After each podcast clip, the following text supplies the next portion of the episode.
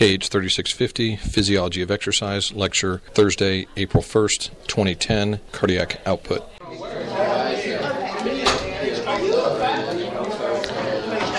All right, let's get her going. Beautiful day. I'm sure you all would rather be finishing up quickly and getting outside, right? All right.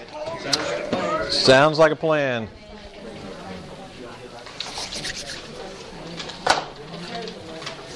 Any questions or issues from last class? Anything? All, that actually should have all pretty much been review, basic cardiovascular, uh, functional anatomy, and physiology. All right.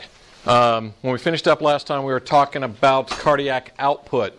And cardiac output is a product of heart rate, how many times the heart beats every minute, and stroke volume, how much volume it pumps out with each beat. Okay? At rest, typical average resting heart rate around 70 ish for the average sort of untrained person. Stroke volume is about how much at rest typically?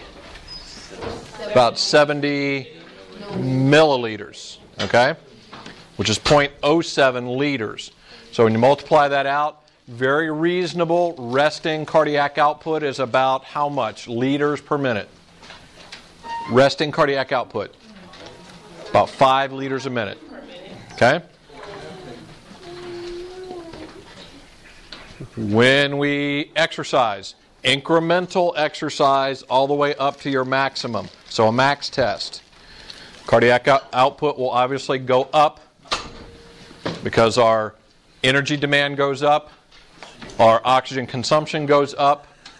In order to deliver oxygen for that oxygen consumption, cardiac output goes up. Okay? It will reach some maximum, right? If you go to max, it'll get to some maximum. What's a reasonable cardiac output maximum for an average adult? Ballpark. About 25. Okay? About 25 liters per minute. What about well trained? About 35. Okay? Okay, I know it's spring. We'll just wait a minute, let everybody settle down.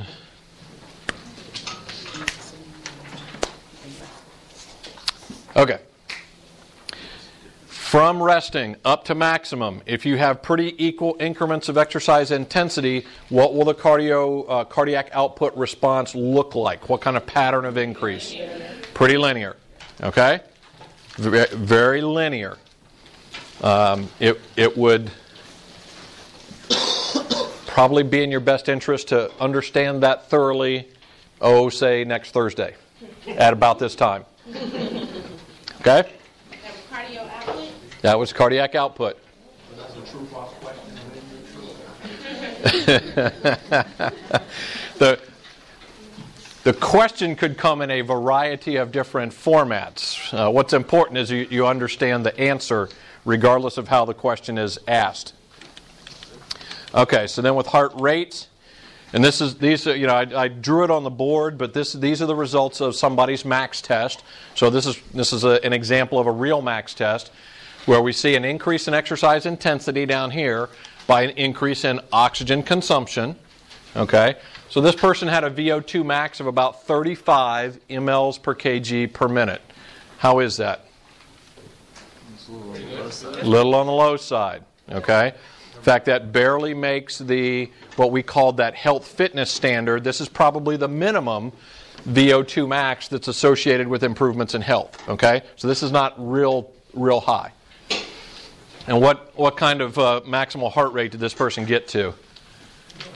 About a little over 180, 181, 182, something like that. Okay, um, and as you can see, as we went up um, in exercise intensity was it's not a perfect straight line, but it's pretty close. Okay, so this is what we were, this is our linear response of heart rate. So as exercise intensity goes up, oxygen consumption goes up, cardiac output goes up, heart rate will go up in a pretty linear fashion. Okay. Um, now, what about stroke volume? What did it do? Did it increase with exercise? Yes. Did it, did it get to some maximum? Yes, but what kind of pattern of increase did we have? It plateaus. Okay? Uh, think, remember, stroke volume is how much blood the heart pumps out with each beat. So that ventricle is going to fill with blood, and then it's going to contract and push some of that blood out. It normally pushes out about 75%. Okay? It doesn't, doesn't push out all the blood that it fills with, but it normally pushes out about 75%. When you exercise, the heart starts to contract with greater force and it will push out a higher percentage. Okay, so your, your stroke volume goes up. But eventually you get to some limit of that chamber size. It can't fill with any more blood, so the stroke volume plateaus. Does that make sense, everybody? So you got a, you got a limited chamber size. You can only fill with so much blood. So when your heart contracts, it can push that blood out, but that, that stroke volume is going to plateau at some maximum. And what level of exercise intensity did we see that plateau? In most average people? Around 50% or so. Okay, so eh, how, how hard of exercise intensity is 50% of your maximum? Perceptually, how does that feel? Is that hard exercise? No. no. So your stroke volume is plateauing at a fairly modest exercise intensity. All right?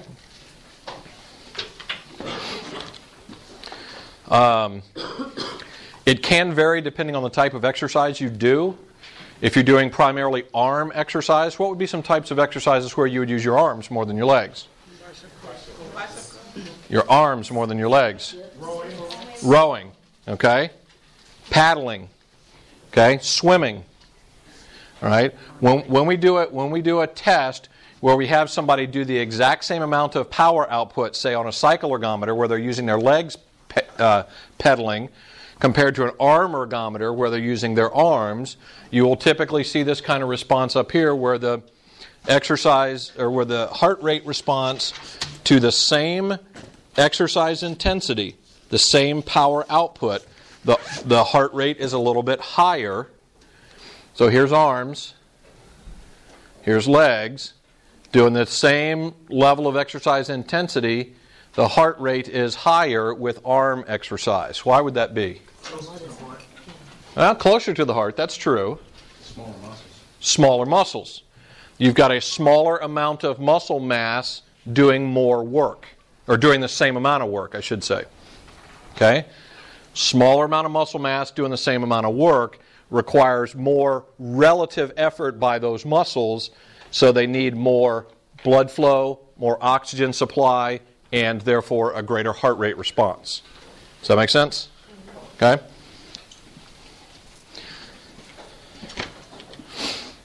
Okay. Everybody has some maximal heart rate. All right. The best way to determine somebody's maximal heart rate is to use that formula 220 minus age, right? What's the best way to figure out their maximal heart rate? You hook them up to an EKG, you put them on a treadmill, you run them till they drop, and you measure their heart rate response. okay? Some kind of maximal effort, some kind of maximal stress on their heart, which is why we call it a stress test. In this case, it is a physical stress test. It causes the heart muscle to work at its maximum ability by getting to their maximum cardiac output and their maximum heart rate. So, the best way to determine somebody's maximal heart rate is to actually measure it in response to some maximal exercise challenge. does it have to be at a certain time? Like, does it have to be held at a certain time and measured? Like, if you're 180, you have to stay at 180 for two minutes to get an accurate measurement, or just once you get the No, because if you think about how quickly, um, at a heart rate of 180, that means you're getting a complete cardiac cycle of diastole, systole, back to the beginning of diastole again in a third of a second. Right? So basically, in one second period of time, you're getting three heartbeats. So EKGs are sophisticated enough that they can record data quickly enough that you really only need heart rate measured over a couple of seconds to know that you're getting consistent data that if it's saying it's 180 beats per minute that that's good accurate measurement. So that would be the X, Y, and Z.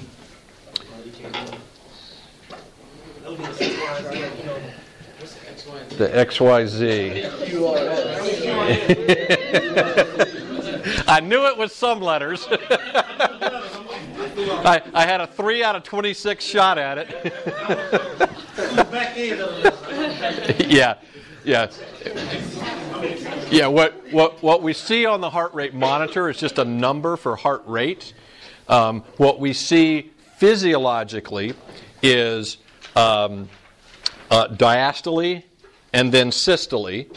What you'll see and what you'll study when you get more to the clinical exercise phys class and cardiopulmonary physiology is the associated electrical events, and it's the P, QRS, T waves. Yeah, so you, had the letters off a little bit, but you're right, because the P wave represents the, the electrical impulse that we send to the heart for the atria to contract.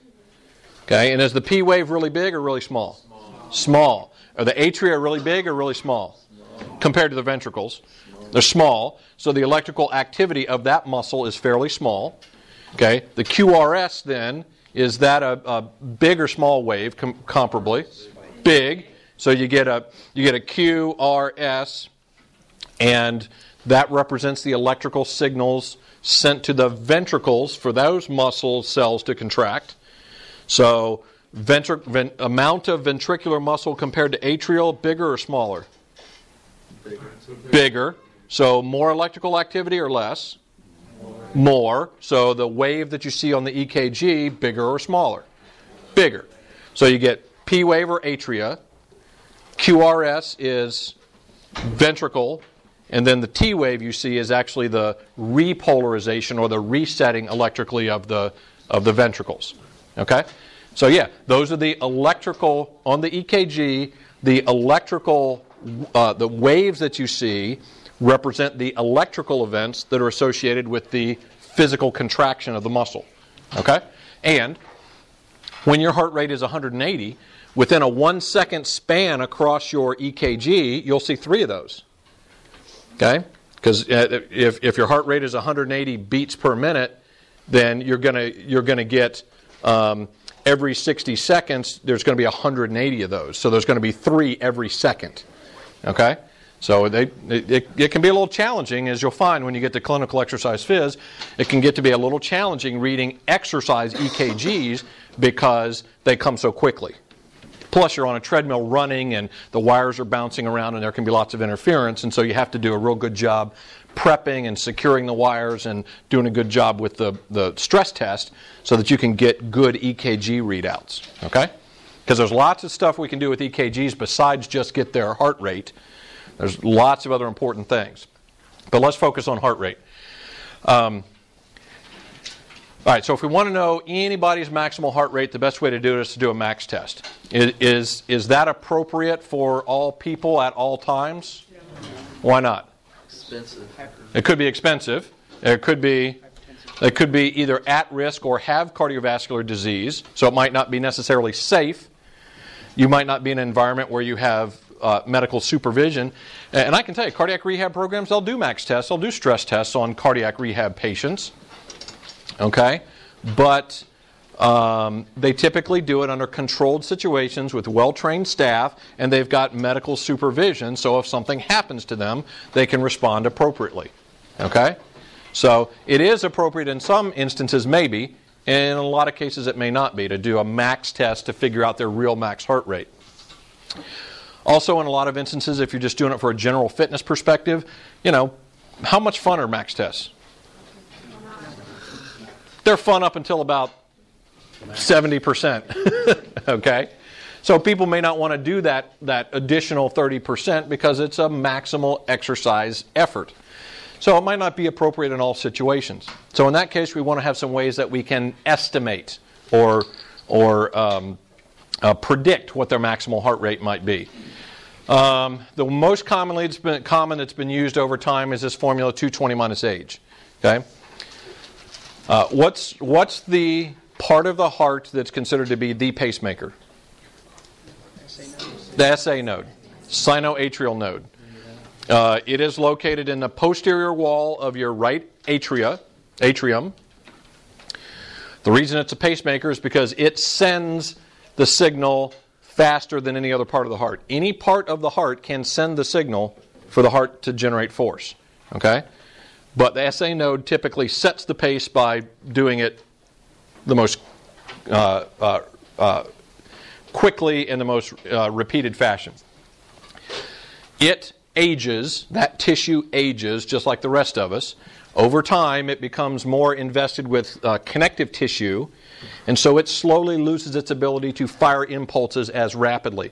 So, as we get older, roughly on the level of about 10 beats per decade, we lose maximal heart rate.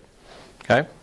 And it doesn't matter if the person stays physically active, if they exercise a lot, you know, whatever, we still lose maximal heart rate as we get older. Okay, now, although the, the error or variability around that, what we call one standard deviation is about plus or minus 10 beats per minute. Now, now bless you. Now, what, do, what does that mean in a practical sense when I say one standard deviation? So, 220 minus age, you take a 20 year old, you're going to predict that this 20 year old's maximal heart rate is 200. So, plus or minus 10 beats is going to be either 210 or 190. What does one standard deviation mean from a practical perspective? What's that? Yeah, uh, of somebody of that same age. What this tells us is that um, two thirds of the people in the general population will fall within that plus or minus 10 beats. Okay? So is, is 10 beats act, that precise? That's not very precise. We, we, we can have confidence about two thirds of the people will be within plus 10 or minus 10, but that also tells us that one third of the population is likely to what? Be below it or above it, outside of that plus or minus 10. So this is not a great this is not a great prediction. Okay? Um, from a practical perspective, uh, in the fitness industry, and the ability to gain information to prescribe exercise programs for people, uh, if the situation at all warrants it, it's best to do some kind of maximal exercise test to get a good heart rate max. Okay? Absent that, you've got to you've got to go to some other kind of uh, way of predicting. What happens to your maximal heart rate? Let's say uh, you're relatively sedentary. You've got a max heart rate of 180. Well, let's let's take our uh, let's take our example person here. Okay, with a VO2 max of 35, not a not a real high cardiovascular fitness.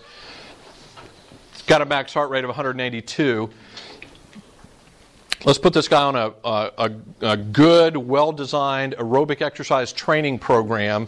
And in six months, or nine months, or 12 months, we're going to bring him back and test him again. Okay? If you've done your job well in designing the aerobic exercise training program, what has happened to his VO2 max?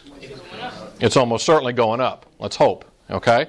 What has happened to his heart rate max? I got an increase or a decrease. I got an increase, and I got a or and I got to stay the same. A, B, or C? Ooh, this would make a good quiz question. How many? How many do we have? Max heart rate increases with improved fitness. No. How many have heart rate max decreases with improved fitness? We got a few. Got a reasonable number. How many say heart rate max doesn't change with fitness. Smiley face. Bonus points. Why? Because your heart rate max is always going to be your max heart rate. Yes. Yes. All right. Make sure you understand this point. Okay? Your heart rate max does not change with your fitness level. If you improve your VO2 max, it doesn't get higher because your maximal heart rate gets higher. Okay? Let me repeat that. Your heart rate max does not change with your aerobic fitness level. Max. Sounds like you might never necessarily go to your max, but it's still. Right. So here's what happens. At, let's say this person has increased their VO2 max over here to 40 or 45 mLs per kg per minute. uh, what's likely going to happen to his resting heart rate? It's going to be lower. So instead of a resting heart rate of 70, resting heart rate's going to be down here. At any given level of exercise intensity, what's his heart rate going to be compared to this line? Okay, so another all right, let me let me phrase it a different way. If this guy is jogging at a 12 minute per mile pace, let's say that represents a 12 minute per mile pace right here, when his VO2 max is 35, after he has done aerobic exercise training for six months and his VO2 max is now 40, he is jogging at the exact same 12 minute per mile pace. Where is his heart rate compared to this one? It's going to be lower, right? Just like his resting heart rate is lower, his, his heart rate at any given exercise intensity will be lower because he's more aerobically fit. He will still get to the same maximum, but he gets to that maximum heart rate out here slower, and he gets to it out here at a higher exercise intensity. Does that make sense? Does that make sense? Okay. So, resting heart rate's lower, exercise at any intensity is lower, maximal heart rate's the same, but can but gets to it at a higher exercise intensity. So VO2 max is higher and uh, gets to that maximal heart rate at this higher intensity. Okay? This is the, the thing that allows this is one of the main physiological adaptations to aerobic exercise training. So if VO2 max can go up, but maximal heart rate doesn't change, what's the parameter that changes that allows this person to have a higher maximal cardiac output and higher maximal uh, VO2? It's more, it's more efficient. Uh, part of it's strength of the muscle, but it's even more important than the strength of the muscle. It's Efficiency. it's not. It is efficiency to a certain degree, and we'll talk about that because your muscles do become more efficient at taking uh, oxygen out of the blood. But more than all of those things, stroke volume. Okay, stroke volume. Stroke volume is the main thing that changes with aerobic exercise training. Okay, and I'll get to that in just a second. Can you give us an example? Uh, yes, I will give you an example right there. Okay. Uh, back in the strength training section, we talked a little bit about pressure overload, right? Cardiovascular system pressure overload. When you lift heavy weights and you strain against heavy weights, what kind of blood pressure responses did we see? Big, huge blood pressure responses. So the heart's sitting there squeezing like crazy, trying to push blood through these, these uh, muscles that are strongly contracting, and you get big pressure overloads. With aerobic exercise, what happens is we get an increase in cardiac output. Okay? Um,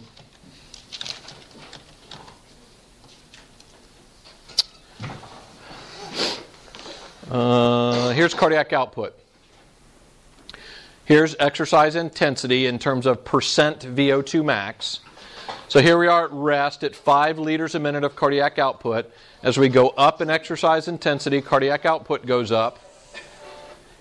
And, and so even if we're exercising at, at 50% of VO2 max, instead of seeing the, the left ventricle seeing 5 liters of blood every minute, it's going to see, what is that, close to 15? So the left ventricle is now seeing three times the volume of blood every 60 seconds. So this is what we refer to as a whoops, volume overload. Okay? We're overloading the, le- the ventricles with volume. For that, if you go out and run for 30 minutes, during that 30 minute period of time, if your cardiac output is 15 liters a minute, your ventricles are seeing 15 liters of blood every 60 seconds instead of 5. Okay? What ha- and so this represents the a cross section of the left ventricle. Here's the muscle wall. Here's the left ventricular internal diameter, the chamber size. What happens if you expose that heart to regular chronic endurance exercise where we've increased our cardiac output over time, the wall gets a little thicker, but the biggest change is a big increase in internal diameter of that left ventricle. Okay? Left ventricular size gets bigger, and it's mostly bigger because the chamber size gets bigger. All right, now let's see what happens at rest. Typically at rest, the the ventricle. And actually, let me um, let me do this real quick.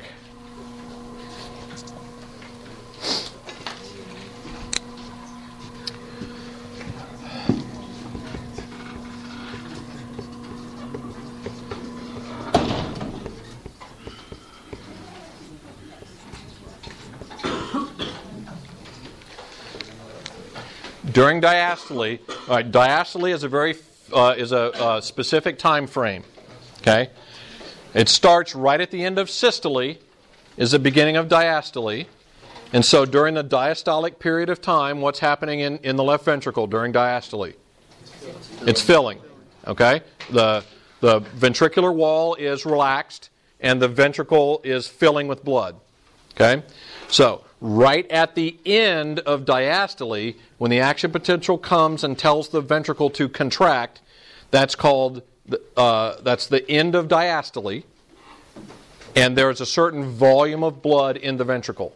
Okay, and so we we have end diastolic volume. How much blood is in the ventricle at the end of diastole?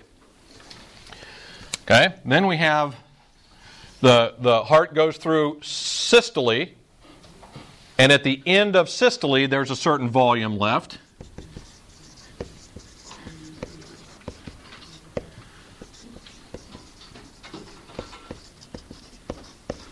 Okay? So there's, there's, some, there's some blood left in the ventricle at the end of systole. What is very common at rest is for this end diastolic volume to be about 100 milliliters.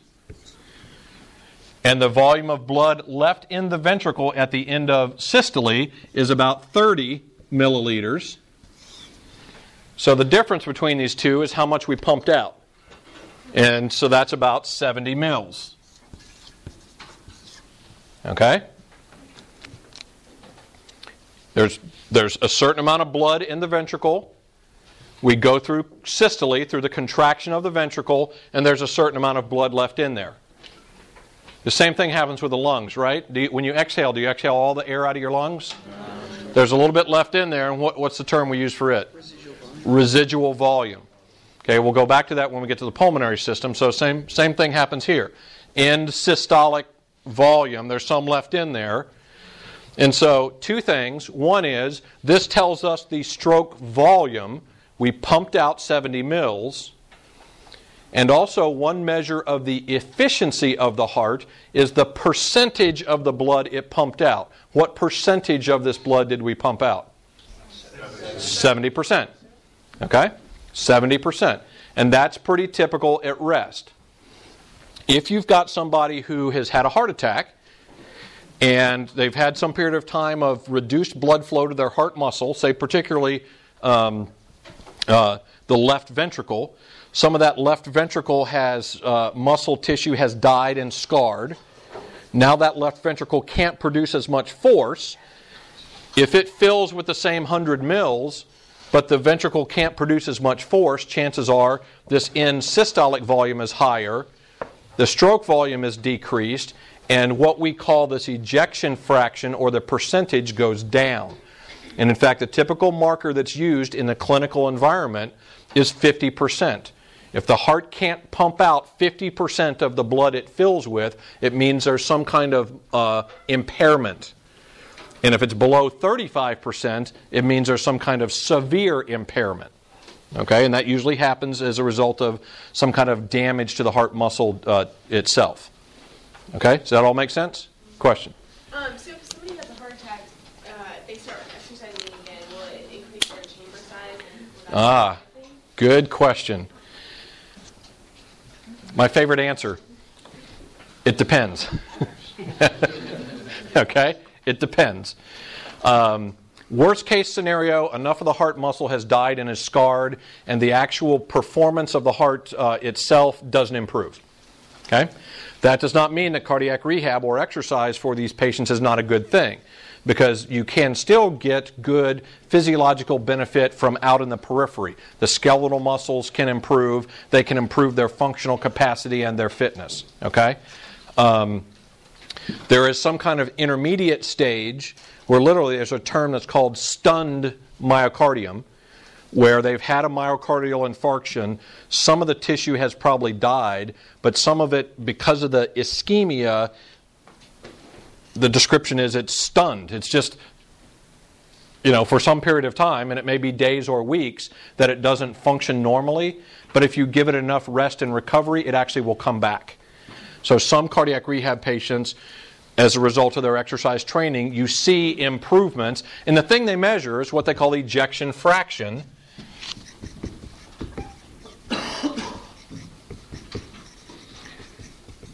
So you get somebody in there with a heart attack and they do this test on them and they find out their ejection fraction is, say, 40%. Some of those patients, when they go through 12 weeks of cardiac rehab, they put them back in there and do the test again, and they've gotten their ejection fraction up to 50% or 60%. So there's clearly an improvement. But some folks won't. Okay? It just depends on the individual, how much damage, and where the damage was. Okay, How Nick? does one measure this? Like, how, how do they measure it? That's a great, another good question. Um, typically, they use some kind of radiographic imaging techniques.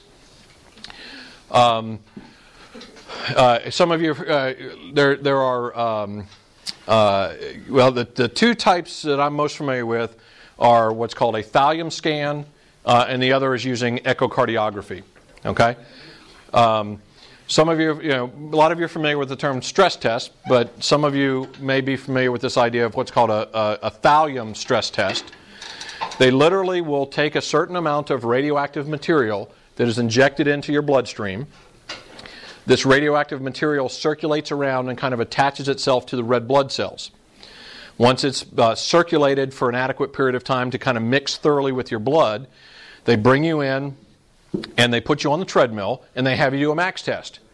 And as soon as you, as soon as you uh, are exhausted and they stop the treadmill test, they literally have you step off the treadmill, they flop you on a table, and they take an x ray of your heart. Okay? And they do multiple x rays really quickly because what they can do then is they can create an image.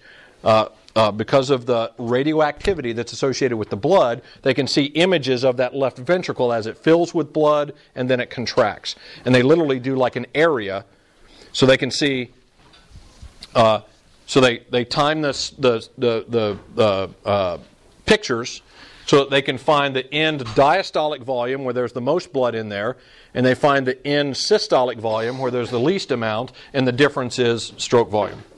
Okay? And they can tell if there's still blood in there. Yes, exactly, because it, it's radioactive, and they get a picture. They can also do it with echocardiography, which is nice because it's not radioactive. Um, and, and, again, when I, when I say these tests are you know radioactive, it's a very very mild form of radiation. You, you don't want to do these every day, you know. But having a couple of tests of these done, you know, it's not that big a deal. It's not like it makes you glow in the dark or anything like that. Um, they can do it with echocardiography, and in that case, you're doing images of the of the um, physical structures of the ventricular walls, and they try to make an estimation of the amount of ventricular space. So they're not really looking at the blood, they're kind of predicting how much blood is in there based on how much space in the ventricle they can see. Okay? So it's the same sort of idea. Okay? So EDV and ESV are all um, they're both ventricular. Yes, in this case, both ventricular. And they usually try to position either the x ray camera or the echo so they're looking at the left ventricle because it's the biggest one, and it's the one of most interest because it, you know, it, it has to contract hard enough for uh, uh, systemic. Yes. I'm thirsty. Um, sit down, and we'll get some after class. Um, I'll, I'll, edit that part on the podcast so, you, so y'all don't uh, don't have to uh, listen to that again.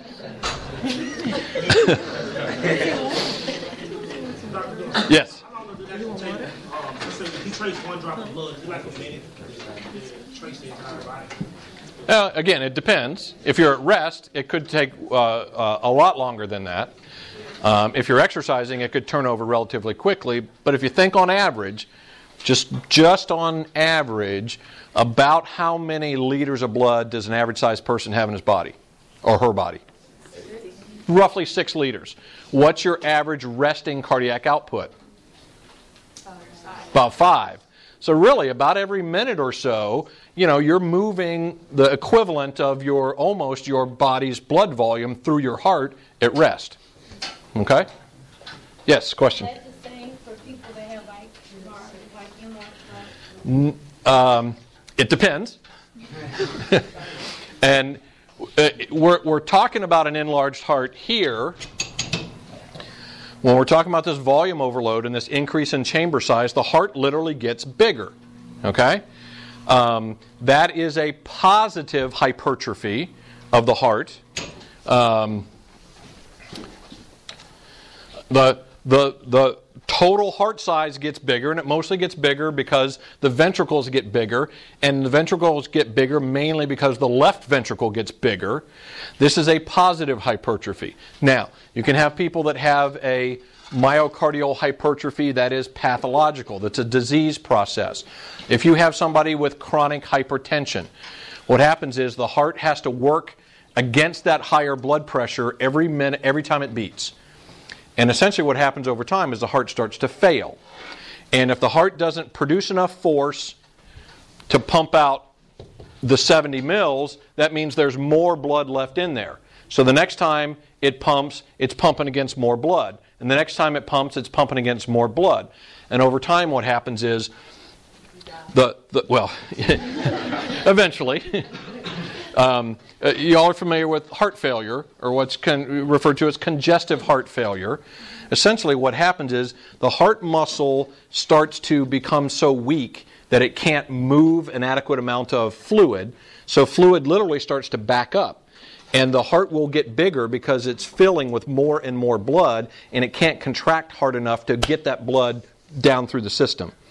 And in a lot of cases, those are the folks that are really in line for heart transplants because the heart muscle has become so uh, flabby and weak that it can't generate enough force to keep cardiac output going. Okay?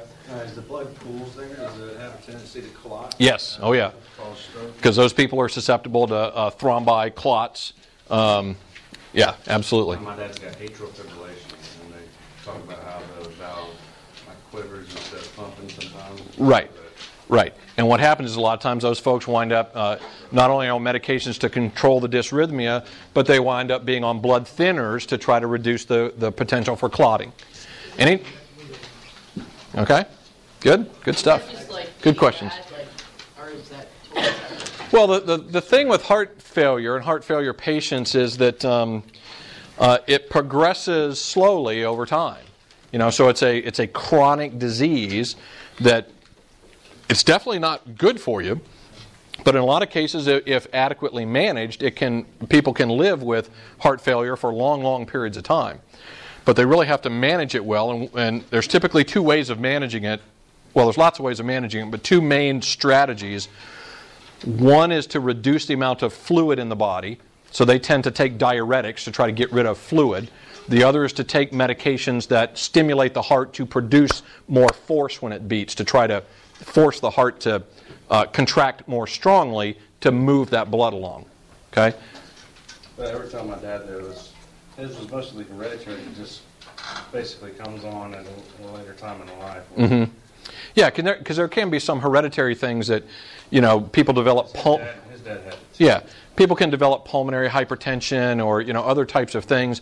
They may have congenital uh, developmental defects, like uh, you know good examples. And some people are uh, an aorta may have a, a narrower uh, opening than than usual, and therefore the heart has to you know push against a more narrow opening, which creates back pressure. So there can be all kinds of reasons for it. Yeah. I do surgery for that, all right?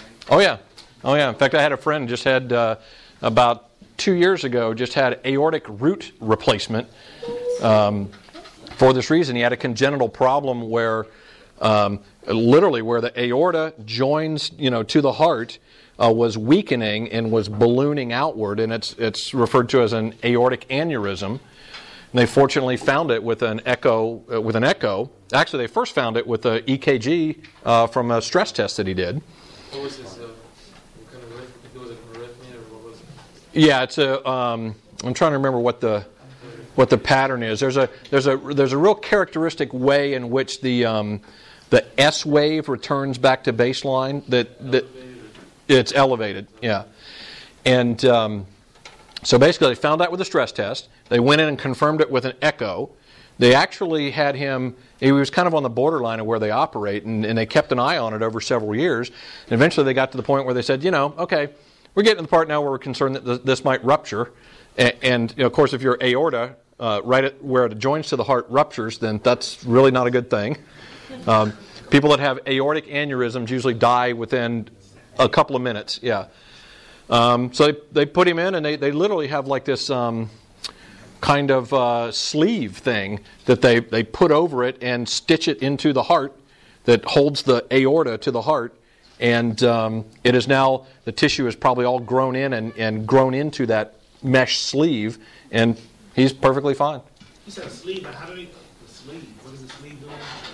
Well, it's like um, I don't know if you've ever seen my I, my house is a, was built in 1940. It's got this old cast iron, you know, pipes, uh, drain pipes, um, and we had pipes replaced. So they have the PVC pipe, and you know they've got a, a rubber sleeve basically that they that they put over the cast iron. Here's the cast iron pipe. They put the rubber sleeve over it. Here's the PVC pipe, and then they tighten it all down, and it and it forms a nice watertight seal. That's basically what they do. A lot of cardiovascular physiology is, is plumbing. you know? Uh, um, you know, angioplasty, pretty much like snaking out your drains, you know? So, just sort of like orthopedics, kind of like carpentry, you know? Cardiovascular physiology, kind of like plumbing. Um, so when athletes like hearts get larger due from like exercise Mhm. And training, once they stop exercising, will their heart decrease? Like will Sure. their size go back to normal? Sure, over time. Um, and, and so the heart muscle is just like uh, if an athlete trains strength training and their muscles get bigger, if they stop exercising, what happens over time? Does it turn to fat? does it does it does it turn to fat? No. But there because you've removed the stimulus, the skeletal muscle starts to atrophy over time. And in particularly if they're now eating too much compared to how much they're burning off, they will gain fat. They're simultaneous processes, but muscle tissue doesn't turn into fat tissue. You lose one while you're gaining the other. Okay? And so with heart muscle, let's say you've got somebody who's aerobically active, and you get this uh, uh, enlargement in chamber size. If they stop exercising and stop that stimulus, it will regress over time, but it actually takes a fairly long time. Okay? It actually takes a fairly long time. I can't remember if I told you. Did I tell you guys the story about the guy, the Boston Marathon winner guy? Cl- Clarence DeMar? The guy who won the Boston Marathon seven times? Okay. I was, I've told the story so many times I forget whom I, I've told it to. Uh, this was this was back in the uh, 19 teens, 1920s, uh, when the Boston Marathon was really just first starting to you know get to be a, a, a big race. And uh, a guy named Clarence DeMar ran and won the Boston Marathon like four or five times. In fact, he still holds the record for the most number of victories in the in uh, uh, the Boston Marathon, which is seven, I think. So anyway, he he ran the Boston Marathon and won it like four or five times. And he was just going to his doctor for a regular checkup, and the doctor said, Well, we got this newfangled thing called uh, uh, a, a, an x ray. So we want to do a chest x ray. So they put him in there and they did a chest x ray, and the guy got it back and he's like, Holy moly, your, your heart's terribly enlarged. And, and the state of medicine at that time, they were mostly familiar with the idea that people with heart disease had big hearts. And so the, his doctor told him, You've got an enlarged heart. You need to stop. Whatever you're doing, you need to quit doing it. So he quit running. And after three or four years, he figured, well, I feel fine. So he signed up for the Boston Marathon again and won it like two or three more times. So he died in his 60s of cancer. And when they uh, did an autopsy on him, they found out that his heart uh, was three times the size of the average person for his body size. Okay? But it was large because the chamber size was bigger, and this is a positive adaptation to exercise. Okay? It's really, it's really interesting, and one of the reasons I find this field really interesting is that we do cover, in some cases, the, the far ends of the spectrum, people at the low end with cardiovascular disease, and people at the high end that are high, uh, highly functioning elite athletes. Um, and some of these responses, and the cardiovascular system is a good example, you know, you see some things that on the surface seem to be the same kind of responses or adaptations, but underneath they're, they're different. Patients with um, uh, chronic heart failure, congestive heart failure, get hypertrophy, but it's pathological. It's not a good thing. People that engage in endurance aerobic exercise get a hypertrophy, but it's a positive adaptation. Okay? So. Um, the question was is it one because it's elasticity and the other is. Yeah. Um, it's not exactly because the other, the, the, the heart failure, the heart muscle actually becomes real flabby. Uh, you know, it, it, um, the, the muscle itself actually gets kind of um, stretched out and thin to the point that it, that it can't produce enough force. Okay? So, all right. Well, good comments, good uh, questions. Let me, I'm just getting. Oh, okay, here we go. All right. So, got sidetracked a little bit there, but so here's what's typical happen, typically happens at rest. So when we've got our guy up there, he's got a VO2 max of 35, untrained, resting heart rate of about 70, resting cardiac or resting stroke volume of about 70. After this exposure to endurance exercise training, left ventricle gets bigger. Now when his heart beats at rest, it can pump out about 100 mils instead of 70.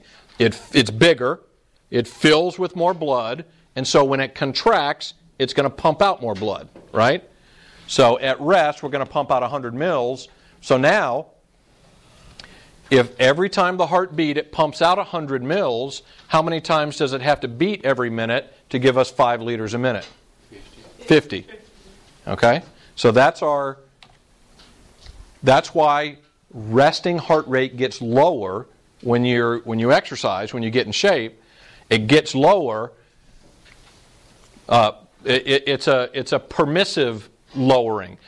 The heart rate is allowed to go lower because the stroke volume is higher.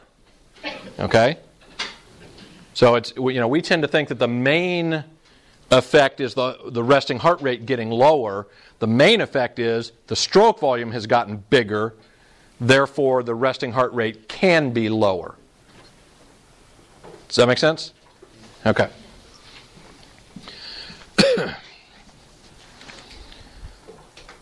All right, so lots of lots of things involved with uh, cardiac output. Um, what what time have I got? And don't don't lie to me. What time is it? Wait, 11:15? 11:50. Okay. All right. That's good. I was expecting her to say 12:14. All right. So cardiac output. Um, we got a variety of different things that influence heart rate, and a variety of different things that influence stroke volume over here. Okay, and we're going to go through these. All right, heart rate. We've already talked about this uh, what's referred to as this intrinsic factor. The heart can generate its own action potential. You can take somebody's heart out of their chest, lay it on the table, and it will continue to generate force. Okay? In fact, that's exactly what happens when we do a heart transplant. You essentially completely take the heart out of one person's body, you put it into somebody else's, and it can generate its own impulse to produce force. Okay? How long do you have to do this? um, you, you've got some period of time. You've got several, because first of all, they don't just lay it on the table. all right? They, they make sure and they, they keep it in a medium that will supply oxygen to it. They actually cool it down because it was, as we see in a minute, and you guys are familiar with stories about how, you know, where somebody's been out ice fishing and they fall through the ice and they, you know, get under the water and the freezing water. Um, this is one of these sort of uh, strange responses that's really analogous to uh, uh, sea mammals. That we've got this what's called this diving reflex. That when when a cold will actually slow down metabolism and, and, and slow us down, and so they, they keep it cold. Um, but they you know they've got hours to do it. Okay. Um, all right, so this inherent rhythmicity, the heart has its own pacemaker. Primary pacemaker is that sinoatrial or SA node. We have a number of other what we refer to as extrinsic factors, which are things coming to the heart from outside. The first of which would be our innervation, our nerves. And we have branches of both the sympathetic nervous system that we've talked about already and branches of the parasympathetic nervous system. You can think of the sympathetic nervous system as being stimulatory. It's going to cause heart rate to go up. The nerve is the cardiac accelerator nerve. And parasympathetic as being um, our uh, inhibitory. So, more stimulus from the vagus nerve means heart rate goes down. Okay? Um, we have endocrine or hormonal responses. Epinephrine, that fight or flight response we were talking about last night, uh, last time. Okay, when you, when that when you're startled or surprised or or or whatever by something, and you get that fight or flight response, your adrenal glands secrete epinephrine. Epinephrine circulates through the blood, interacts with receptors on the heart, and one of the things that it causes is the heart rate to go up. So one of the reasons with the fight or flight response, your, your heart rate goes up. And, and the reason is it gears the body up for some kind of activity. Is that what they give for like CPR or in cold situations, epinephrine? Yes. Uh, yeah, in a lot of cases, if somebody's heart has stopped, they, they will give them uh, epinephrine, and the whole idea is to try to get enough um, uh, of that stimulatory drug or hormone in there to try to, to try to influence that heart to both increase it, its rate and increase its force of contraction. So it would be like trying to, I guess analogy would be like a clutch start. You know, clutch start, you know, the initial. Oh, yeah, yeah. Um, uh, yeah, it, it, it is in a way. It, it would probably be more analogous to um, uh, if the car's not starting, uh, pouring gas directly down the carburetor. yeah, it would probably be more analogous to that, and, and, you probably have the same potential for damage uh, by by using too much of it. Okay. like if you use too much, can that cause like a like an MI or something? Yes, absolutely. Yeah. I guess drugs have that stuff in it then. Uh, some do. Well, some are like cocaine, as an example, is a sympathomimetic drug. It, a lot of its a lot of its effects mimic the effect of the of the sympathetic nervous system, and it's one of the reasons that uh, people that OD on on cocaine, a lot of times they they die of um, uh, cardiovascular uh, incident. Okay, so there are some drugs that do that. They mimic the effect of the sympathetic nervous system. And if you take too much of it, it can kill you. Okay. Um, all right, stretch. If you stretch the heart, it will respond by increasing the rate at which it beats. How do you stretch the heart? What kind of stretching exercises can you do for the heart? Just overload it. Overload it with what? Blood. Blood. All right, so how do you get the ventricle to stretch? You fill it with more blood, right? So if you're in a situation where you get more blood returning to the heart, the heart stretches and it responds by speeding up to try to move that increased volume downstream. And this is just like by, just by doing exercise, right? Yeah, that, w- that would be one way. Yeah. Uh, uh, another way would be to take somebody. Everybody seen those the gravity boots? One way to be to take somebody and turn them upside down. Because what happens to your the blood that's now in your feet and your legs? It goes to your heart. One of the things you'll see is heart rate speeds up because all of a sudden now you've got more blood to your heart. Your heart rate speeds up it's a it's a reflex reaction. Your heart rate speeds up to try to move some of this blood flow downstream or upstream if you're upside down. okay. Um, pressure.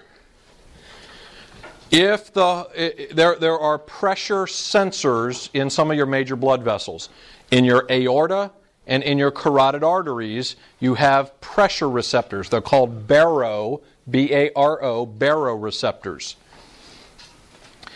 If these pressure receptors sense an increase in pressure, they have a reflex back to the heart to tell it to slow down.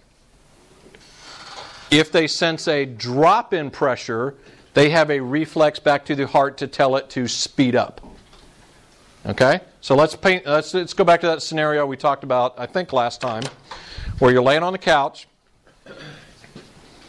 Um, you've been laying on the couch for a couple of hours, you know, watching TV.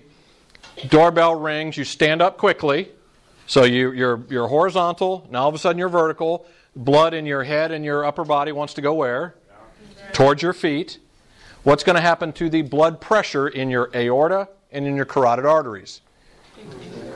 It drops, right? Because the blood's falling towards your feet. Blood pressure in your aorta and in your carotid arteries drops. And so a reflex reaction tells the heart to do what? Speed up. And it tells the heart to speed up to get blood flow going faster to get blood flow to the brain. Okay? So that's how that's one of the ways you compensate. That's why you don't pass out every time you stand up. You can get a little dizzy or lightheaded, but the response is, and you can put a uh, heart rate monitor on people. Lay, you know, you can lay down and then stand up quickly. Blood falls towards your feet. Heart rate increases quickly and gets that blood flow back to your brain. Hopefully before you fall over. But once it increases, it goes back and decreases. Right.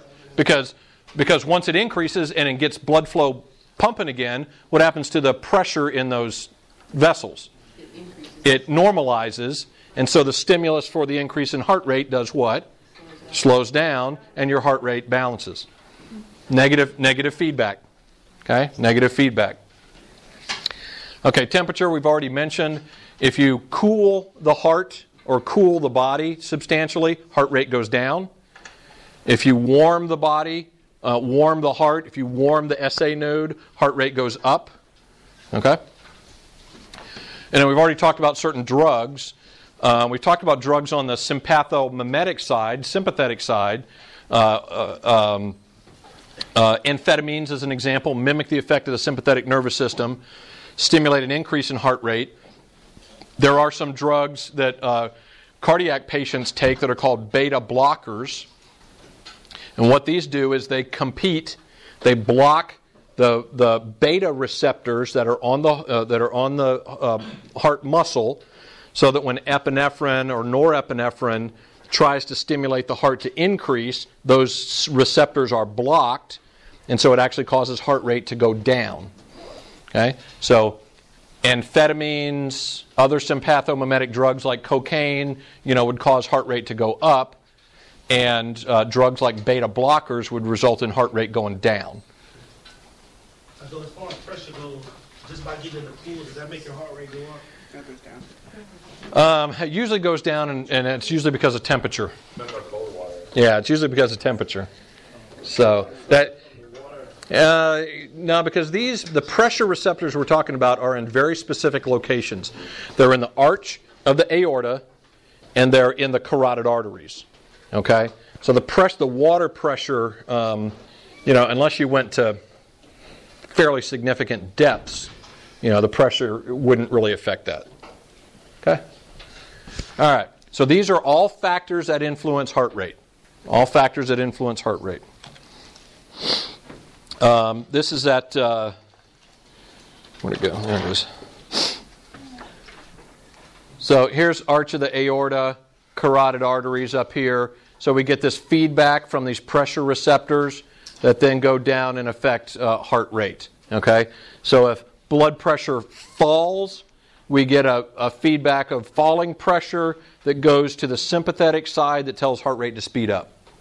Okay? If we get pressure increasing, we send it out through the uh, vagus nerve that tells heart rate to slow down. All right, stroke volume. Three major influences on stroke volume. Things that influence how much blood that ventricle can pump out. One of them we call preload because things these are things that happen before the heart starts to contract. Okay? And one of these things we call afterload because they are factors that occur either during or after the heart starts to contract. And then the last one is contractility, which influences how much force the heart muscle itself produces. Okay, so this we, we already we already started with this, right? Uh, EDV is what? End diastolic volume. End systolic volume. The difference between the two is stroke volume. Okay? Uh, so this is example, already the example I put on the board. Here's our ejection fraction. That's just the percentage. When that ventricle fills, what percentage of it do we pump out? Okay? And our example at rest is about 70%. Okay, I'm just going to jump through. Okay, now. Uh, and actually, just, just for that, that purposes today, I, I brought my example of our stretch reflex, right? This, the, uh, come, come here for a second.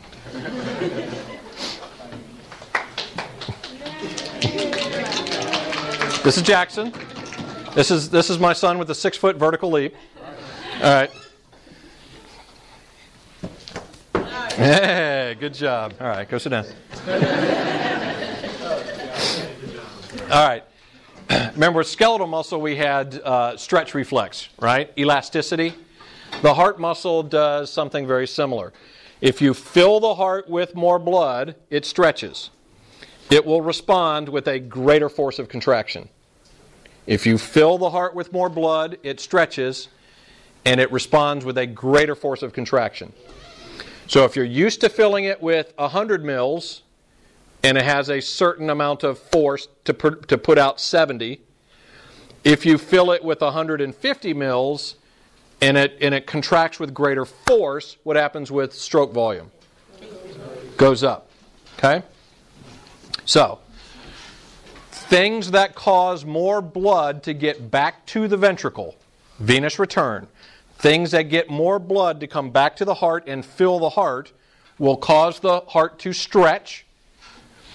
The heart will respond with a greater force of contraction, and the result is an increase in stroke volume. Okay? The important concept, because this is often confused with our last one, which is contractility, the important concept is the increase in force comes because the heart muscle stretches more. The increase in force comes because the heart muscle stretches more. There's more venous return.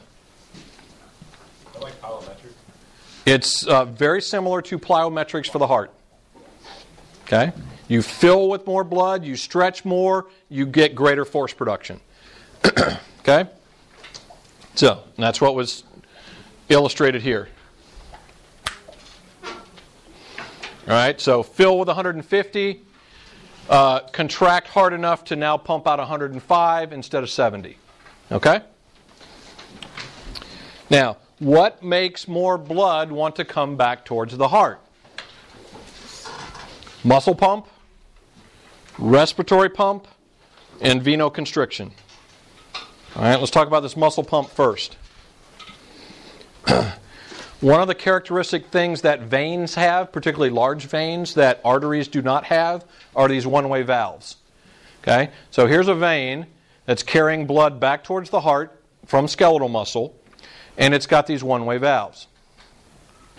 Um, it is very easy for blood to pool in the extremities, but if you use your muscles, particularly in some kind of rhythmic contraction, relaxation, contraction, relaxation, what happens is when you contract these muscles, it literally squeezes on the veins, which propels more blood back towards the heart.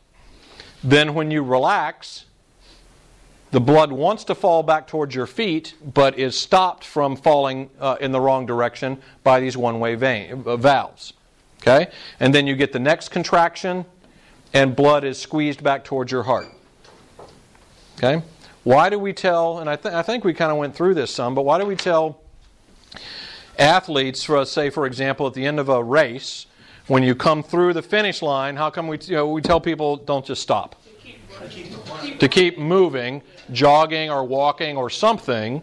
And the whole point is to keep these muscles working to contract and relax and contract and relax to keep propelling blood back towards the heart. Okay, this is called the muscle pump, and it is so important for maintaining circulation and getting blood flow back towards the heart. It's often referred to as the second heart. Okay? Now, does uh, the supplement NO2 have anything to do with nitrous oxide? Yeah, nitrous oxide is actually a, a vasodilator, and we'll talk about that uh, uh, down the road a little bit. But it's um, when you exercise, you actually release more nit- nitric oxide for vasodilation to, to get good blood flow to the muscles. And the, one of the big problems with exercise with this is that you are, when you're exercising, you're sending a lot more blood flow to these muscles. You're getting vaso and venodilation. So if you stop contracting muscle all of a sudden, you get blood pooling in your extremities. You know, and you can see people when they finish a really hard effort, and if they just stop, they, they, they, get, they get dizzy and lightheaded. Because if you don't get venous return, if the left ventricle doesn't fill with blood, it can be beating 200 times a minute, but what's your cardiac gu- output going to be if you've got no venous, no, no ventricular filling? If, if you have no ventricular filling, it's going to be zero. Okay? So you got to get blood flow back to the heart. All right. So muscle pump. How am I doing on time? For real. All right, five minutes. Five minutes. That's seven. All right. Count, count. You got me on a timer, right? All right. Um, what's called the respiratory pump. This kind of relates to the uh, Valsalva maneuver we were talking about. Okay. Uh, as we'll see when we get to um, the pulmonary system, we use pressure changes in the thorax to breathe, and um, uh, essentially what happens is you've got this airtight uh, thoracic cavity, and when you contract your diaphragm, you pull the diaphragm down. All right, you've got this airtight cavity, but you've increased the volume of that cavity, which means the pressure inside does what? Decreases. All right, think about it in reverse. If you've got an airtight cavity like a beach ball and you decrease the volume, you squeeze it down, what happens to the pressure? Goes up. And so if you do the opposite, if you're somehow able to stretch it out more, the pressure inside goes down. Okay? So you do that, you, you, you contract your diaphragm, creates a negative pressure space in here, and what sits right in the middle of the thorax? The heart. Okay? And so when you inspire, when you inhale, you create negative pressure, and that negative pressure helps you bring air in. It also helps you literally pull blood back towards your heart. Now, does uh, something like a uh, hiatal hernia where the stomach, where the stomach comes above the diaphragm, does, that enough to affect the pressure? Yeah, probably not. Probably not. Um, okay, so with exercise, what happens to your ventilation? Increases. So you breathe more, you breathe more deeply, you get more negative pressure, and that helps bring blood flow back to the heart. What we talked about with the Valsalva maneuver was the opposite. You take a big breath and then you squeeze, and that causes all of this pressure to go up dramatically, which helps reduce blood flow back to the heart. Okay? Another way is more like a straw, just suck up a straw, so the pressure. Yeah, well, the, the thing with, uh, and we'll talk about that when we get to the, car, the pulmonary system. The thing with trying to breathe through a straw is that you have to create more pressure because there's more resistance to the airflow. Because the tube you're breathing through is smaller and longer, there's more resistance to airflow, so you actually have to you have to create more pressure to pull the air in. Okay. So the increased pressure causes uh, blood flow away from the heart. It, it, it just impedes. Okay, when when you when you when you breathe in, it creates negative pressure, which helps pull blood back towards the heart. When you exhale or you hold your breath, higher pressure kind of it, it doesn't push blood away, it just slows down, it just slows it down. Yeah. So you don't get as effective venous return. Okay? So so far we've seen with venous return with the muscle pump and the respiratory pump, aerobic type exercise helps venous return, right? Rhythmic contraction, relaxation of muscles when you're exercising, and increasing respiration helps propel blood back towards the heart. All right, last point, and then we'll uh, cut you loose to enjoy this beautiful April day.